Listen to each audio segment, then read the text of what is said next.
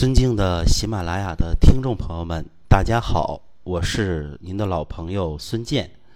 今天呢，给大家讲一讲啊，中医如何应对我们身上的包块。啥是包块呢？说白了啊，就是小肿瘤、小肿块、小疙瘩。去年呢，有一位李先生啊来找过我，什么毛病呢？就是身上鼓包。原来啊，此人在发病一周前，忽然啊感觉到肩颈部位不适，声音呢也比较嘶哑，咳嗽痰又多。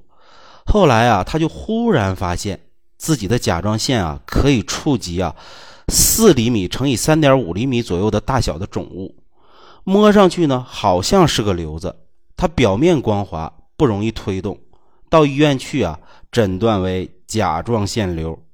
那么与此同时呢，他还发现啊，自己的左手手腕内侧还有一个包块，这个包块呢，大概啊也有三厘米乘以二点五厘米那种大小。经过诊断呢，是腱鞘的囊肿。就这么的，此人上下呀各长了一个包块。当时呢，就有人主张啊，还是用手术的办法切除吧，这样治疗呢最为立竿见影。不过呢，李先生啊胆子比较小，不想动手术，于是啊他转而求治中医，最后呢就找到了我。我看了一下李先生的一个状态啊，从舌苔来看的话，舌苔是薄黄色，脉象呢也比较沉滑，所以最后呢我给他开了一个方子：海藻十五克，昆布十五克，夏枯草三十克，生牡蛎十五克。桔梗十克，浙贝母十克，陈皮十克，炒白术十克，断鳖甲呢十五克。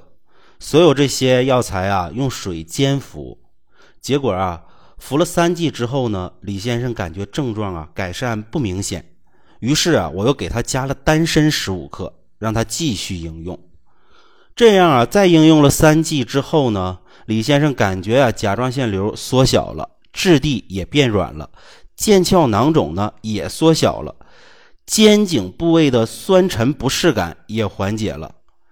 那么我在这时候啊，在原方的基础上又加入了半夏十克，让他再服用六剂。此后啊，李先生的症状啊继续改善。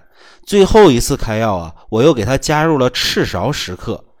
开五剂以后呢，让李先生再观察和检查一下。最终啊，李先生再用了五剂以后啊，基本上囊肿和包块都看不见了。所以这里头是怎么样的一番道理呢？对此啊，我曾经在过去的节目当中反复的提及过。甲状腺肿瘤呢，我们中医啊管它叫影瘤；腱鞘囊肿，我们中医啊可以把它归纳为痰核。影瘤也好，痰核也罢。在论及成因的时候啊，中医往往提到的都是痰浊阻滞、血行不畅。就是说啊，这个瘤子啊，这个包块啊，其实就是痰浊在里头凝聚形成的。这是中医的呀一个基本认识。而痰浊呢，为什么会凝聚呢？原因啊，大致有两个，一个是呢源于脾虚，脾不能运化水湿，使得痰湿凝聚。第二个呢，就是源于肝，肝气瘀滞，疏泄失常，形成痰浊凝滞的状态。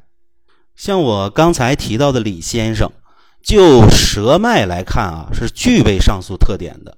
首先一点呢，是脉沉并且滑，这是说明有痰湿。第二点呢，是啊，脉搏跳动的比较快，说明啊，痰浊淤在血凝之下，已经有了热邪。甲状腺的位置啊，处于肝经所及之处。如今呢，那里鼓包了，说明啊有肝郁气滞的问题。那好了，既然如此，要想治疗呢，就必须健脾除湿、疏肝化痰。现在我们看看李先生的组方：海藻十五克，昆布十五克，夏枯草三十克，生牡蛎十五克，桔梗十克，浙贝母十克。陈皮十克，炒白术十克，断鳖甲十五克。这里头啊，白术和陈皮是用于健脾除湿，夏枯草呢用于疏肝气、清肝火，海藻、昆布、牡蛎和贝母可以呀化痰软坚散结，桔梗呢利咽排脓化痰，最后啊加一个鳖甲，增加啊软坚散结消流之功。到后来啊酌情的再加以半夏以燥湿化痰，以及呢赤芍丹参来活血化瘀。这就可以啊，让痰浊化散，淤血消失，包块啊和瘤子啊自然也就没了。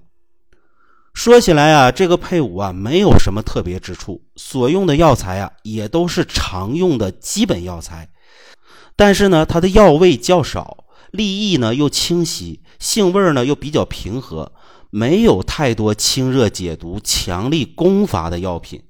因此啊，具有很强的示范意义和参考意义。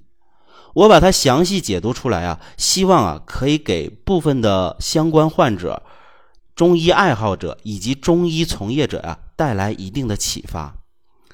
说起来呢，类似甲状腺瘤啊、腱鞘囊肿这样的包块病啊，日常生活中还是不少的。到底怎么应对它？许多人啊都关心。我这期节目呢，介绍的这个方法和思路，不见得有多好多灵，但至少啊，揭示了一般的治疗规律。所以呢，我希望有类似困扰的朋友啊，可以在中医师的辩证指导下来借鉴应用。当然了，有些时候啊，中医药治疗和手术治疗是没法比的。某些患者啊，其实更适合手术治疗。中医治疗呢，不过是啊疗法之一，它不可能完全替代西医治疗。总而言之，大家记住，哪儿有痰哪儿就鼓包。我们身上的包块、囊肿、脂肪瘤等等，往往考虑啊痰浊阻滞，这是一个基本思路。所以啊，要想少长包块、少长疙瘩，你要多运动，让身体运动开，气血运行开。这样啊，痰浊才不会积滞在一起。大家说对不对呢？